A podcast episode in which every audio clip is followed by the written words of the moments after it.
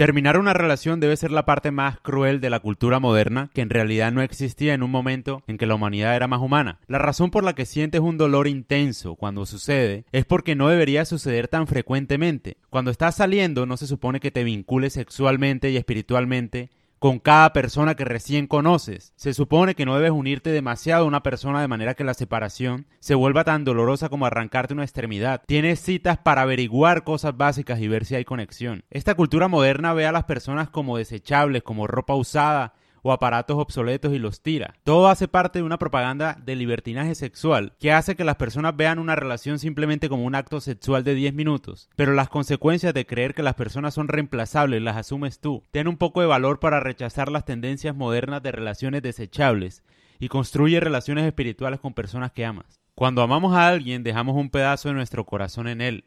Ese dolor es una parte de tu corazón que está siendo arrancado y tienes que hacerlo crecer de nuevo.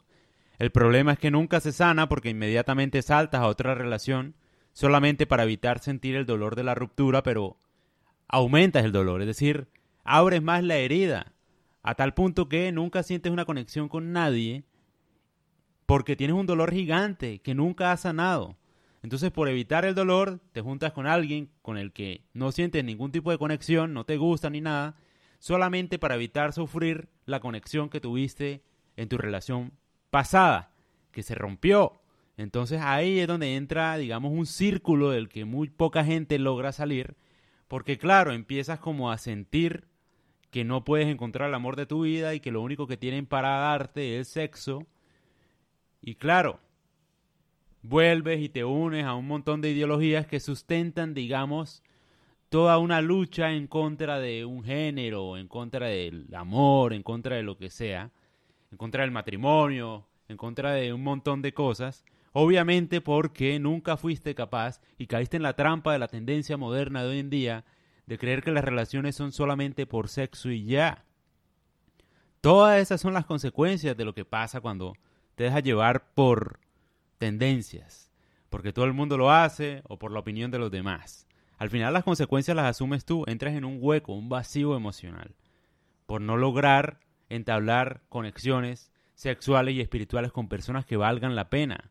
La gente se conoce en una cita, tiene relaciones sexuales de una vez, se acaba eso inmediatamente y se siente ligeramente usado, como si nadie lo quisiera en serio, como si no pudiera nunca entablar una conexión más allá del sexo, etcétera, etcétera, etcétera. Y las consecuencias de eso obviamente se ven reflejadas en la autoestima de cada hombre y mujer, literalmente. En algún momento uno va a querer tener una conexión con alguien. En algún momento.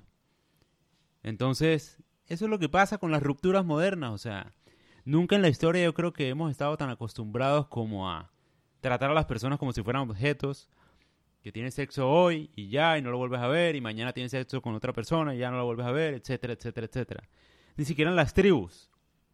Porque en las tribus, si bien, digamos, eran tenían poligamia, pues tenían poligamia con los miembros de la tribu. Ni siquiera los machos o las mujeres, digamos, de esa tribu, se iban de la tribu. O sea, no era como que...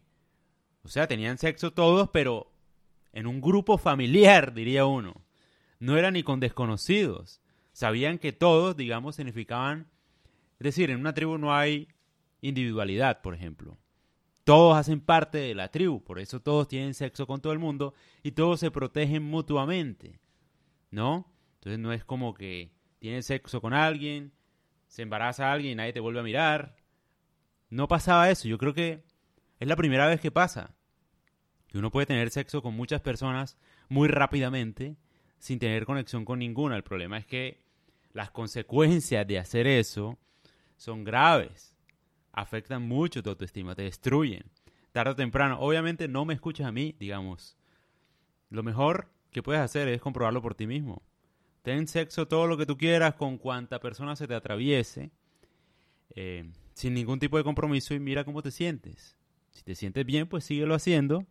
Y si sientes que falta una conexión con alguien, entonces me darás la razón. Información de Margarita Ebna.